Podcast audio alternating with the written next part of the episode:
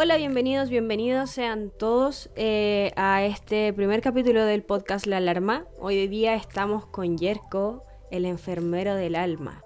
Vamos a estar conociendo a este muchacho y su historia un poco de su despertar.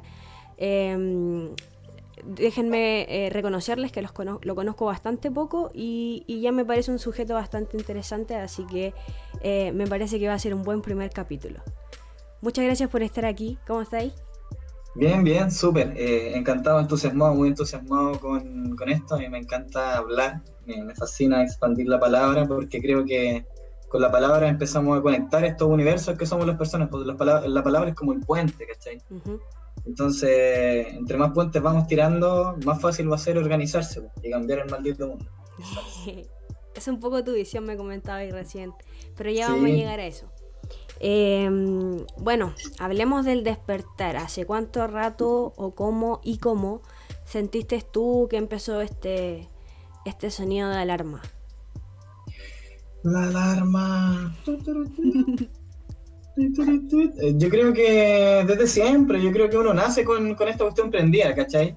Creo que es como una llama, como la llama del espíritu que está encendida desde tu nacimiento, viene contigo. Entonces lo que hace alrededor el, mundo de la sociedad es como ir estructurando esto, pues, ¿cachai? Entonces, este fuego va a seguir existiendo, pero como que va cambiando de nombre, puede ser una pasión, puede ser un deseo, un sueño, una meta, una persona, una carrera, algo que estudiar, etc. Entonces te voy olvidando, en verdad, porque ese, ese es el asunto, te voy olvidando que estés despierto, que quedas dormido sin darte cuenta, y tu sueño parece la realidad. Entonces, vaya en esta, vaya en esta, vaya en esta, y como, gran, como, como bien dice el, el gran maestro Lowen, eh, hay que recordar nomás, eso es todo. Hay que recordar. Uno de repente se le olvida que estamos en esta, porque estamos con esta llamita encendida. Es cierto. Entonces yo creo que tuve recuerdos durante toda la vida, estuve recordando, ¿cachai? Hasta que me di cuenta y era consciente de que lo estaba haciendo. Cuando me di cuenta de eso ya pude decir soy un mago, ¿cachai? En ese momento me puedo llamar un mago. Y ese, ese momento pasó cuando tenía como 14, 15 años, ya como 10, 11 años atrás, diría yo. 2009, por ahí. 2008. Más o menos. Más o menos. ¿Y pasó algo en tu vida que, que te hizo cambiar este switch? Eh, me hizo como aterrizarlo, ¿cachai? Como que el switch ya estaba prendido, veía la ampolleta, pero no sabía que estaba alumbrando. Como que ahí recién me di cuenta que la habitación en la que estaba, ¿cachai? Fue como, vaya, estoy aquí. Fue cuando conocí un foro que se llama Equiria, que de hecho lo, lo sigo todavía, siguen ahí en las redes, han durado caleta rato, están como del, como del 2004, creo, si no me equivoco, por ahí. Sí, sí, sí. Llevan harto tiempo. La cosa es que mm, dentro de eh, internet, estaba navegando por la internet y veo un post que decía, eh, estaba en, el, en un foro que se llamaba Desgarrador, que era un foro de una página que no me acuerdo cómo se llamaba, como perturbador.com o algo así, como que mostraban cosas de, de marcianos, mostraban cosas como de, magia negra y cosas así, así como de demonios y tonterías, y era un foro. Y en ese entonces a mí me gustaban que los foros, Así que me metí aquí, me acuerdo que jugaba rol con mi pareja de ese entonces, lo pasábamos súper bien y nos gustaba leer sobre los temas. Teníamos un, un fotolog en ese entonces con, mi pareja de, de, ese, de esos tiempos. Se llamaba, no me acuerdo cómo se llamaba, pero contábamos como historias de terror, ¿cachai? La cuestión es que, entre tanto, en este foro eh, aparece un tipo que pregunta por los portales yo en ese entonces estaba bien metido en lo que es el cristianismo, que me gustaba la, como el catolicismo, así fan católico, toda la volada era antisatanista, porque había tenido una experiencia medio penca con unos amigos, ¿cachai? Cuando chico, como que decían que había un loco que estaba como poseído y como que pucha era penca, pues los loquitos igual como que creo que estaban metidos en, en cositas así como, como medias de, de jugar con espíritus o jugar con demonios. ¿Cachai? Entonces, yo igual tuve una experiencia terrible penca junto con todas estas energías, ¿cachai? Como que, como que me fui, como que sentí una ansiedad, como que estaba casi en trance, así una buena entera fea. La cuestión es que mm, después me, me, volqué como al catolicismo así caleta y luego de eso eh, conocí este foro. ¿cachai? Aquí yo igual ya estaba trabajando como esta fuerza espiritual en mi interior, pues, pero estaba con esta estructura del catolicismo, que igual es súper restrictivo, pues, ¿cachai? Sí, po, caleta, es cuático. Es como... Entonces, conocí este, este, este foro donde veíamos estas cositas, ¿cachai? Yo lo hacía entretenido de la vida porque igual era morboso, pues, me gusta ver gore y todo lo demás. La cuestión es que... mm, Oye, gracias por este espacio. Estos son relatos que no, no había comentado hace caleta.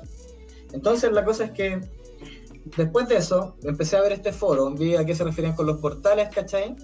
Que hablaban como de los espejos, empecé a cachar como que hablaban de magia, de energía y cuestiones así, y dije, oh, Dios mío, son brujos, los voy a quemar. y dije, a ver, ¿de qué se trata? Y era, era más la curiosidad, en verdad, pues, ¿cachai? Así que empecé a buscar, a buscar, a buscar, me hice una cuenta en el foro, me inscribí, yo estaba como dispuesto ya a estudiar. Pero eh, en mi primer post fue para consultar si me iba a ir al infierno. Eso es lo primero que quería saber. Eso es lo primero que quería saber.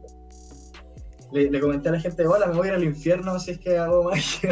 es que estudio estas cosas, ¿cachai? Porque tampoco quería eh, Muy del catolicismo.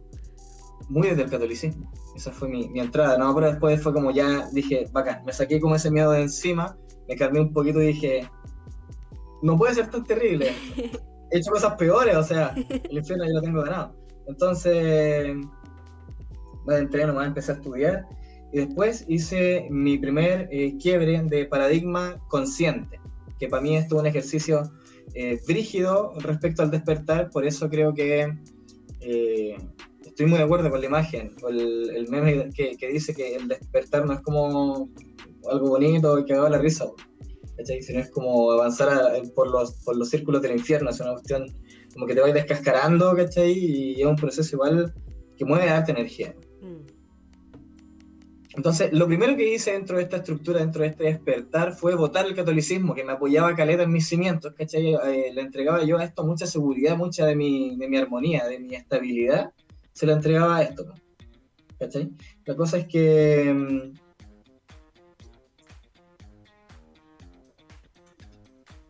Empecé a estudiar, a estudiar, hice un paralelismo, un- una herejía, digo yo. Entre el catolicismo y eh, los partenones paganos, ¿cachai? Como el dios de los cuernos, ¿cachai? La- las festividades de algunos solsticios, como que fueron algunas dominaciones que tuvo el catolicismo sobre las religiones paganas. Ajá. ¿cachai? Entonces al final hice ese paralelismo y cambié de paradigma más o menos siguiendo las adoraciones que yo hacía. Pues entonces ahí empecé a jugar con los esquemas, ¿cachai? Después cuando me di cuenta que podía hacer esto ya no paré. Entonces ya no estaba casado con el catolicismo, tampoco con la nueva religión que estaba adoptando, ¿cachai? Entonces estaba experimentando, experimentando amplio, aquí, por allá. Se abrió un mundo completamente. ¿Cachai? Y ese es como yo ya tomo la varita, la levanto y digo, soy un mago, maldición, puedo hacer lo que sea. Es cuático igual, esa es como una etapa donde empezáis a descubrir, bueno, yo también era full católica y, y quería hacer mi primera comunión y, ¿cachai? Así full. Y no iba mucho a misa, pero sin embargo rezaba toda la noche. Eh, ¿Tú sabes con devoción lo sentías? ¿Sentiste a- al, al poder de la Santísima Trinidad en tu ser? Sí, y me pasó algo muy curioso porque yo tuve como una pelea con, con Jesús, Dios. Eh, y es muy cuático. Yo no sé si habrá tenido algo que no creo, pero, pero me hizo mucho. Ahora me hace más sentido eh, que yo, el, ter- el terremoto de- del 2010, del 27F, eh, yo el día, ese día eh, había tenido una pelea muy cuática conmigo en que había mandado a Dios a la cresta. Peleé y le dije así como, oh, desde hoy ya no creo más en ti, así cuático. un- fue una cuestión, un arrebato de adolescencia, re- renuncié a mi fe. Y en la noche pasó el terremoto y yo dije. ¡Perdona! Era broma, era broma. Pero, pero es cuático, bueno, y, y claro, también después empecé a conocer como hacer lazos entre otras religiones, eh, lo que es lo pagano, eh, y, y otras cosas, pues que van más atrás, más atrás de la iglesia, que al final, igual la iglesia es lo que entor- en- entorpece un poco lo, lo que se conoce del, mundo católico. Eh, estuve 12 años en un colegio salesiano, donde habían monjas, ¿cachai? Eh, entonces Eh, esa religión la conozco mucho em, y, bueno, me da cuenta que estaba, está bastante manipulada igual a lo largo de la historia. Em, pero sí rescato mucho los valores, que son un poco los valores que varias religiones tienen, la mayoría. Eh, interesante me parece tu camino, gracias por el relato. Em, eh, qué cuático esa transición debe haber sido para ti, para ti, porque bueno, tú nos contaste que está, estado todo el rato con, con ese como llama, siempre la sentiste, pero sin embargo ahí estuvo tu, lo que la, la agrandó, la masificó. Eh, ¿Y cuál fue como el primer paso en tu vida personal que hizo tener este cambio de, de cuando la llama de, esta curiosidad creció? ¿Qué fue el primer paso que, o cambio que viste en tu vida así como concretamente? Eh, yo creo que fue cuando era muy pequeño, que iba como entre, entre la transición de niño a preadolescente. Ese, ese fue como un gran cambio. Porque recuerdo que yo lo pasaba bien, jugaba con mi amiguito, algunos amiguitos me molestaban, ¿cachai? Era un buen simpático, le caía bien a la gente, pero también era como vulnerable, o así me sentía. Entonces después empecé a crecer, ¿cachai? Me empezaron a gustar las niñas, como que había esa atracción, y como que no me iba bien con las niñas, pues otros niños sí, y eran más bonitos, entonces tenía un problema con mi autoestima también. Después de eso, como que empecé a cachar que no era la única persona que estaba más o menos dentro de esta situación incómoda de no saber qué sucedía. Y después empecé a, preguntarme por qué mis amigos eran mis amigos, por qué me juntaba con esa gente y no con otra. ¿Cachai? Y por qué habían grupos dentro de las cosas, por qué no me sentía como que encajaba realmente en ninguno. Y empecé a cuestionarme eso.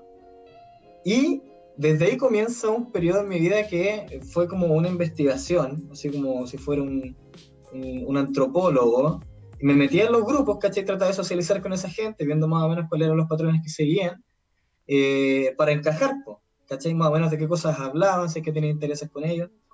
Y me, juntaba, al final me empecé a juntar con todo el curso, ¿cachai? Empecé a moverme por todos los grupos, y ahí empecé a descubrir más o menos eh, cómo era esta, esta red que se, que se tejía, lo que se llama el status quo. Entonces al final fue un mecanismo de defensa y todo lo que hago al final es por necesidad, o sea, cuando yo aporto algo al mundo, cuando traigo una idea, ¿cachai? Yo sé y reconozco que lo hago por necesidad propia primero y esto al final empieza a crecer y ayudar al, resto. Pero al comienzo ese fue, ese fue el impulso. Y ahí entonces me di cuenta que eh, yo era como un comodín, me identifico mucho con esa figura, me, me gusta ese arquetipo, porque podía cambiar, adaptarme fácilmente. De ahí entonces me enamoré de los reptiles, de los camaleones, de las lagartijas, que son también animales que guardo aquí en el, corazón. Eh, y es cuático, ¿eh? yo, yo, yo, tengo que, mencionar esto y honrar el espíritu de las lagartijas porque asesiné muchas lagartijas cuando pequeño. Era muy sádico. Que vivía en un ambiente igual donde había violencia, ¿cachai? Entonces yo me desquité con la lagartija. Ahora adopto a la lagartija y la, tengo presente con mucho cariño, con mucho amor, yo la amo. Y es cuático igual empezar a, recordar esas cosas. Pero igual es, todo parte de un proceso.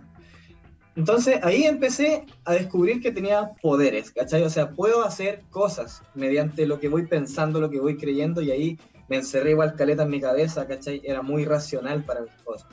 Eso igual me alejó un poco de la parte más emocional.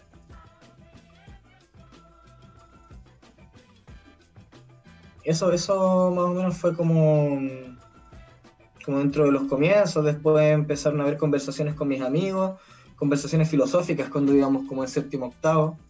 Eso también nutrió caleta mi, mi camino, me abrió un mundo de posibilidades. Tenía un amigo que no confiaba en la historia, decía, ¿y cómo sé yo que toda esa cuestión es verdad y que lo que dice el profe que está en el libro es cierto? Con nuestro otro amigo, con Daniel, saludos para el Dani, eh, nos reíamos, porque decíamos, pero ¿cómo voy a desconfiar de esa weá, hermano? Si es ciencia, tienes que confiar en la ciencia, ¿cachai? Nosotros teníamos dudas existenciales, ¿cachai? Hablábamos respecto a los relatos y cositas así, pero no nos habíamos aventurado hasta ese punto y nos dio risa, ¿cachai? Nosotros nos reímos. Pero ahora que lo pienso, no era tan descabellado un poco, pues tiene toda la razón. Este, este que era un empirista. Bueno si es que no lo vio no estuvo ahí, no te creo, ¿cachai? Entonces, eso, eso empezó a, abrirme también más, más el campo. Igual siempre eh, estuve en, en una parada como de que yo tenía la razón, pues, ¿cachai? Porque al final lo que yo quería hacer y quería manifestar, lo podía manifestar. Tenía mi rollo, todo lo porque era súper dramático. Se me pasó hace poco. Eh, pero me, me, daba cuenta de eso. Entonces estaba bien como en mi mente, en la mía, cumpliendo un objetivo, así, papá, pa, bien en la piola. Como que el entorno al final era algo a lo que adaptarse. Entonces eventualmente, luego, luego, con mucho tiempo, ya después de haber eh, estado con la magia práctica,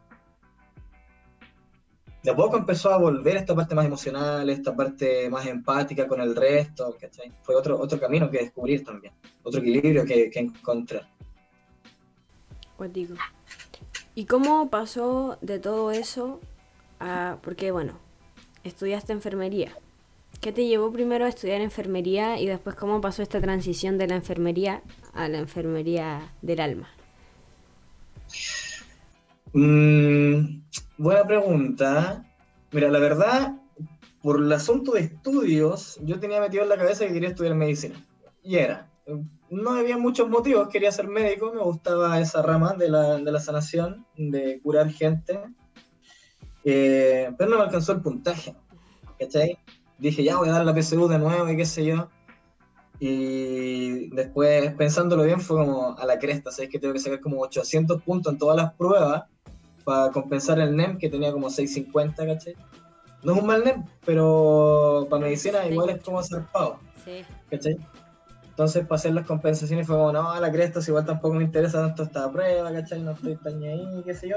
Y dije, ya voy a estudiar enfermería y después me voy a pasar a medicina. Era así de iluso, pensaba que estudiaba enfermería, después convalidaba y estudié medicina. Casi. Y nunca fue la cuestión.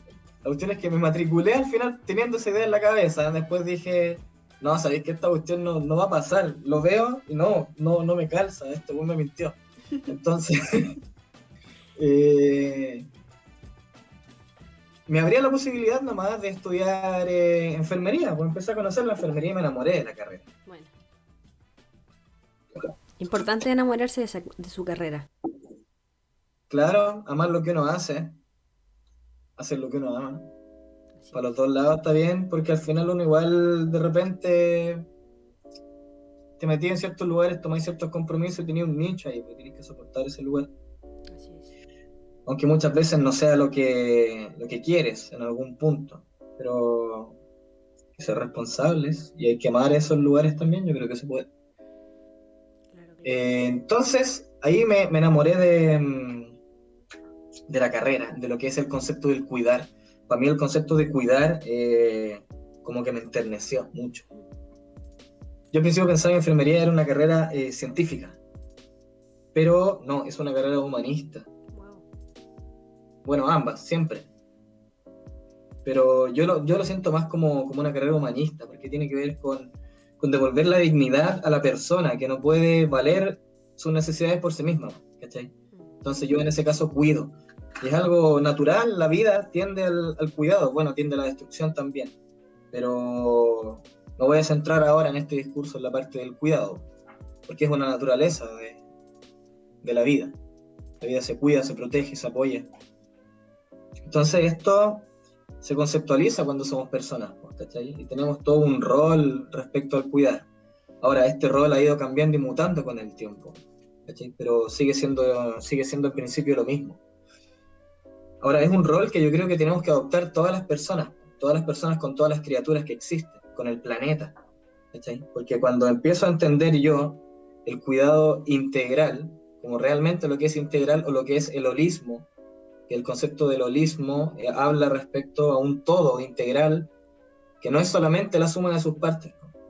Un ser vivo, una persona, no es solamente su historia, su pasado, eh, lo que sabe, su cuerpo, su genética, ¿cachai?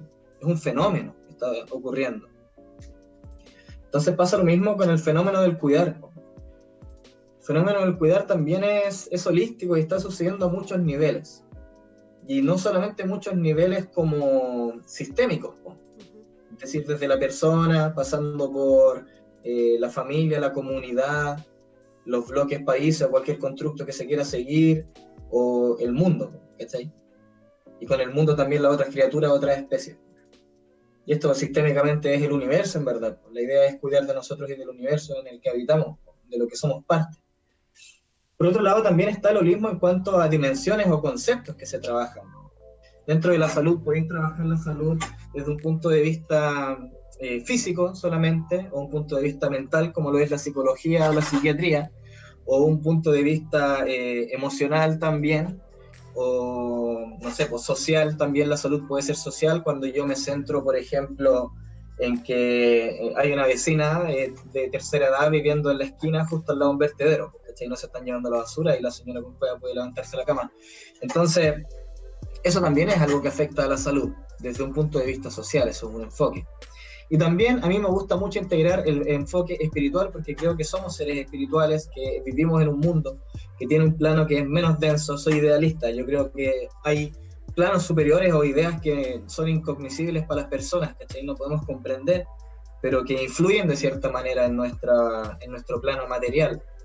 Creo que somos muy limitados también en nuestra percepción, entonces negarme a que pueda existir esto, este plano, ¿cachai? Como esta dimensión donde habita algo, esta llama de la que te hablo, viene desde este plano directamente, ¿cachai? Entonces, yo creo que esa llamita también podemos cuidarla, también podemos eh, orientarla, también podemos eh, acompañarla en los procesos, tal como lo hacemos con el cuerpo, ¿cachai? Tal como lo hacemos con la mente. Y en ese sentido a mí me gusta mucho entender este concepto de holismo, de que independiente que pueda separar todas las partes y entenderlas, lo que más importa es verlo como un todo, ¿cachai?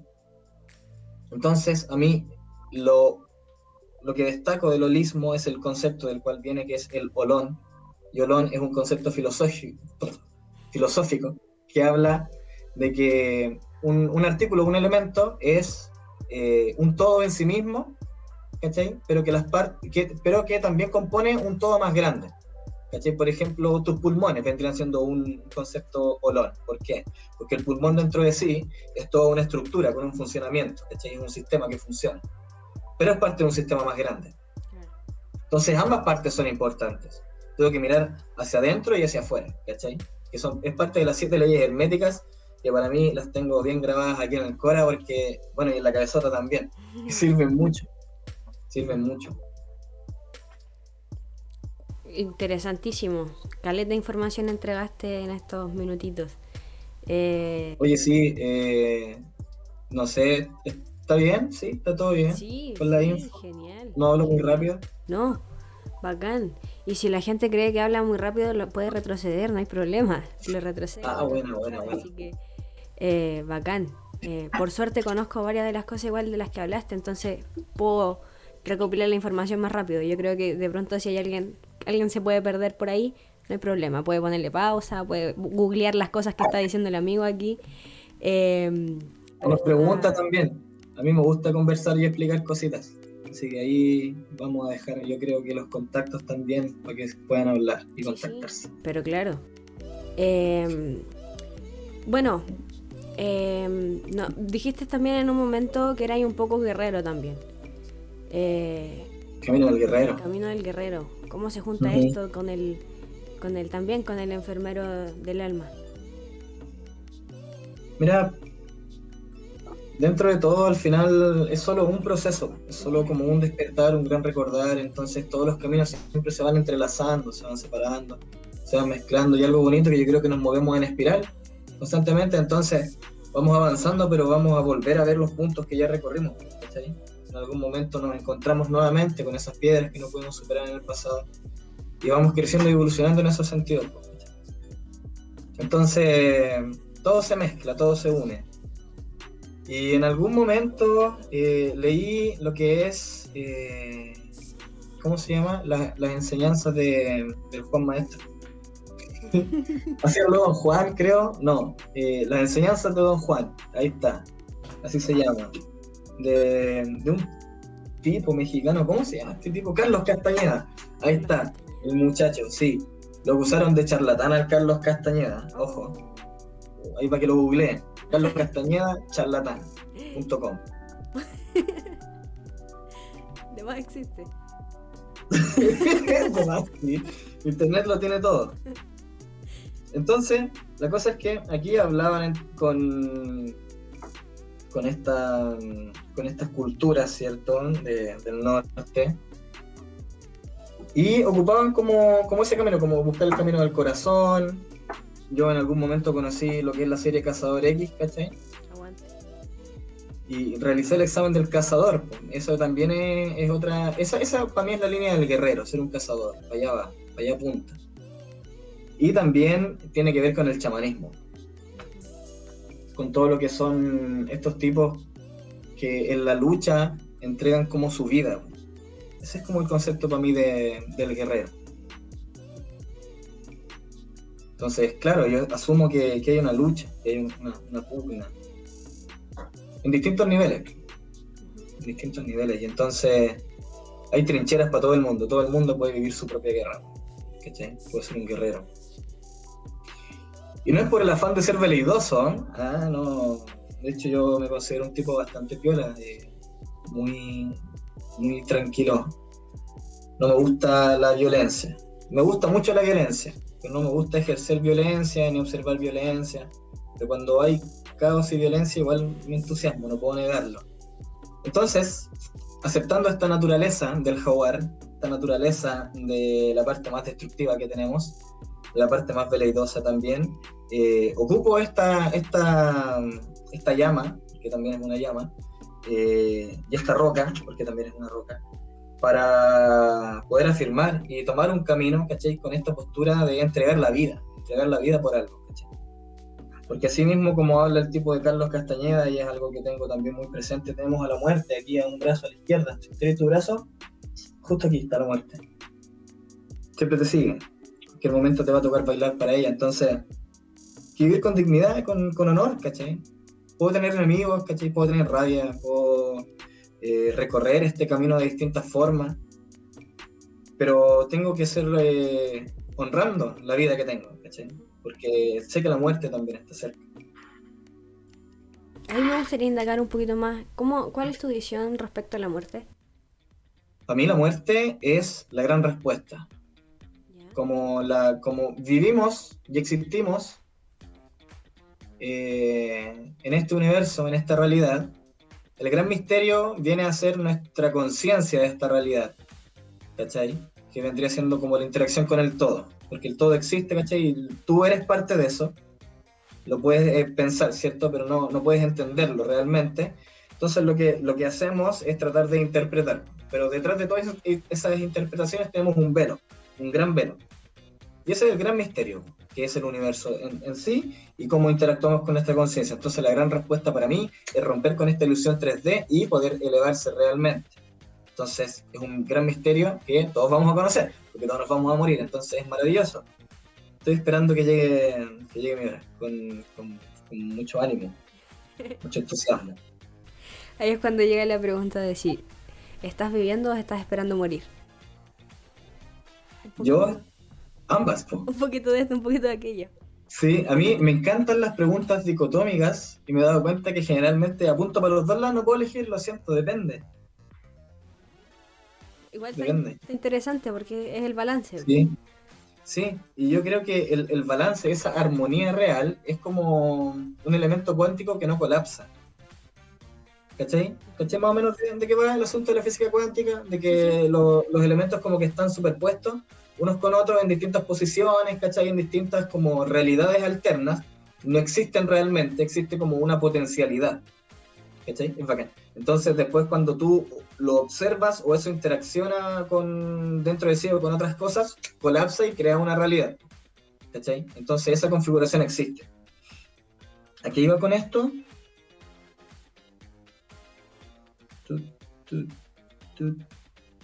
¿De qué estábamos hablando? De la muerte y luego me perdí. Sí, de la muerte, de las posibilidades de la física y se vuelven una realidad.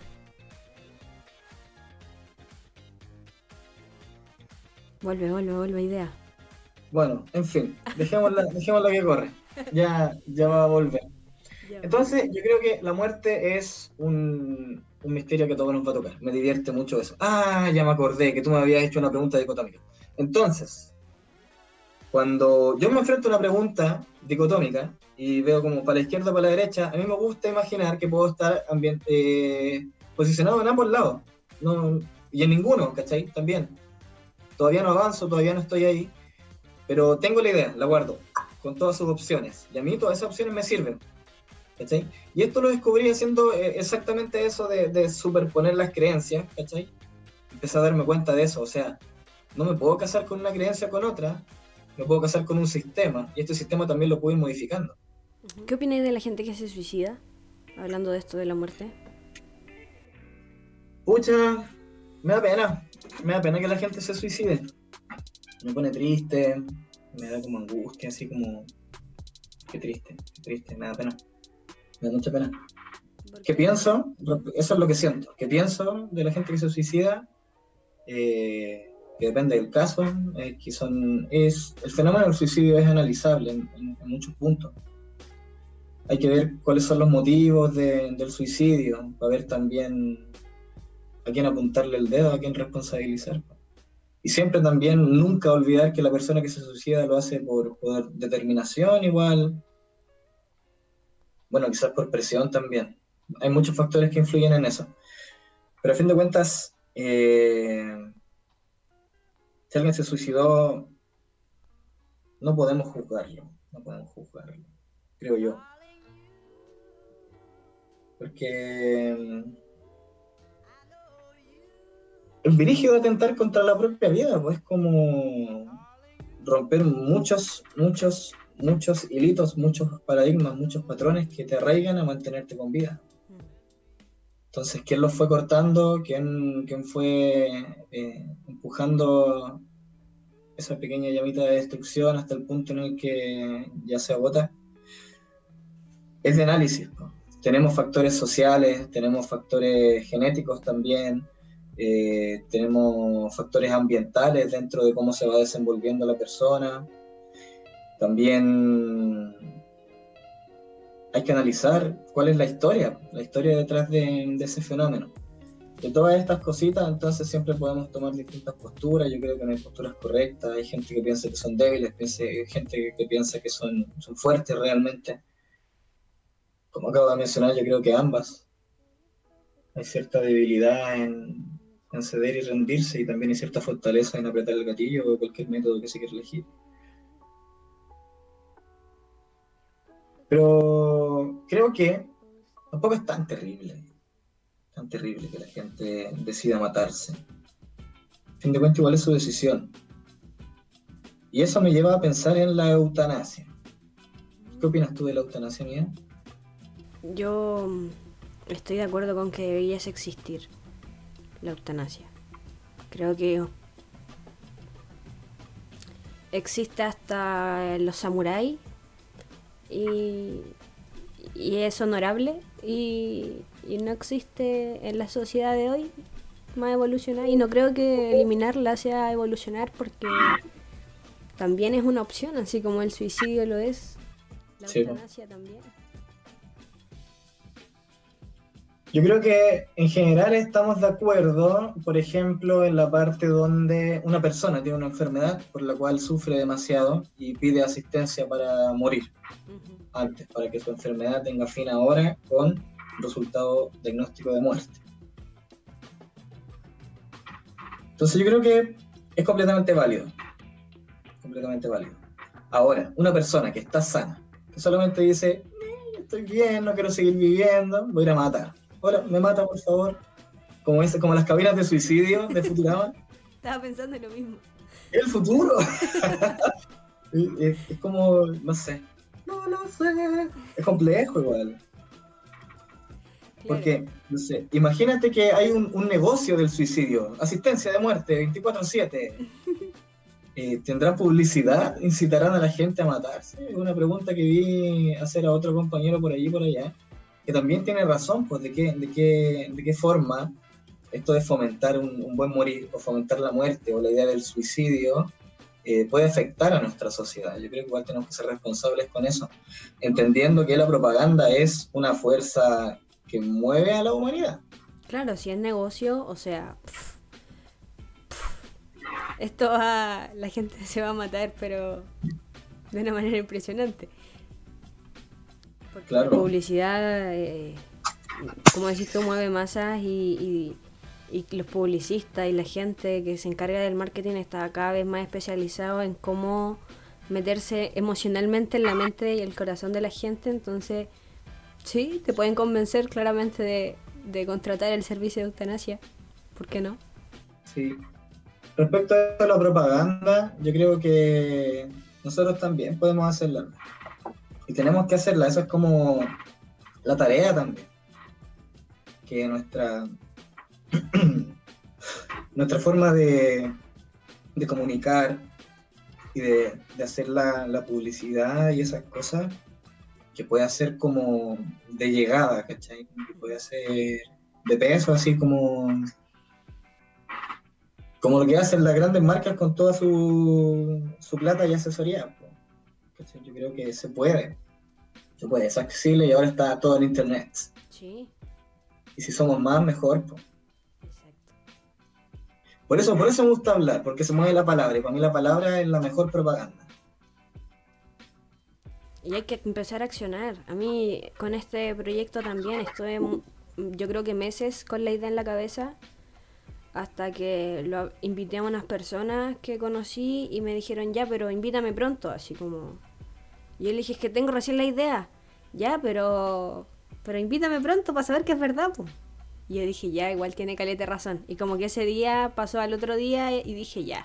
Y empecé como a armar el logo, dije, ya, ¿cómo se va a llamar? Ya tengo el nombre. Ok, y lo hice. Y lo dejé mucho rato ahí en descanso, como una semana. Y dije, ya no, pues, tengo que accionar. Y como que subí un tráiler a Spotify. Y dije, ya, accioné. Y luego empecé a preguntarle al mundo así como, ¿quién quiere participar? Y ahí empecé, empecé. Y ahora estamos grabando el primer capítulo. Eh, ya terminando el primer capítulo, aguante, nos, se me pasó a mí el tiempo terrible rápido. A mí también. Eh, así que para ir finalizando, eh, no sé si, me, si te gustaría hablar, comentar sobre algo más, así como a modo personal, que, que sentáis la necesidad de hablarlo eh, y que también diste como dónde te contactamos pues, para seguir conociéndote. Bueno, bacán. Eh, mensaje para la gente. Cuestionen, duden, experimenten. Eh, todo lo que les vayan a decir, va a contar, son explicaciones, no son verdades. Ustedes deciden si las creen o no. Tengan pensamiento crítico. trabajen la empatía y el agradecimiento. Son cosas que los van a ayudar caleta, tanto a ustedes como a su entorno. Y nada, pues, aguante ahí, esparzan la palabra, expandan los fueguitos, que esto no se apague. Seguimos en la guerra, seguimos en la lucha. Y para contactarme pueden hablarme por WhatsApp al más 569-5866-3245 o por Instagram, jauke.yar, jauke con K y yar con Y. Vamos a dejar igual ahí el Instagram en la descripción del capítulo. Excelente, pues ahí va a quedar entonces. Mucho gusto a la gente, gracias por la atención. no? ¿Cómo? Iba a decir algo más y yo te interrumpí, ¿o no? No, está todo bien. Ah, ya, genial. Esas son entonces por donde te pueden contactar. Exactamente. Ya, bacán. Muchas, muchas gracias por estar aquí entonces. Eh, fue entretenidísima la conversación. Eh, y gracias por conocerte. Un gusto conocerte. Un gusto escuchar tu experiencia eh, y gracias por contarlo a mí y a todas las personas que te escucharán. Bacán, también muy agradecido, Pancito. Que estés pulento, que salga todo bien. Mucho éxito aquí para el portal que estás abriendo con la alarma. Bendiciones para ti y tu gente. Que te vaya pulento. Igualmente. Gracias, gracias.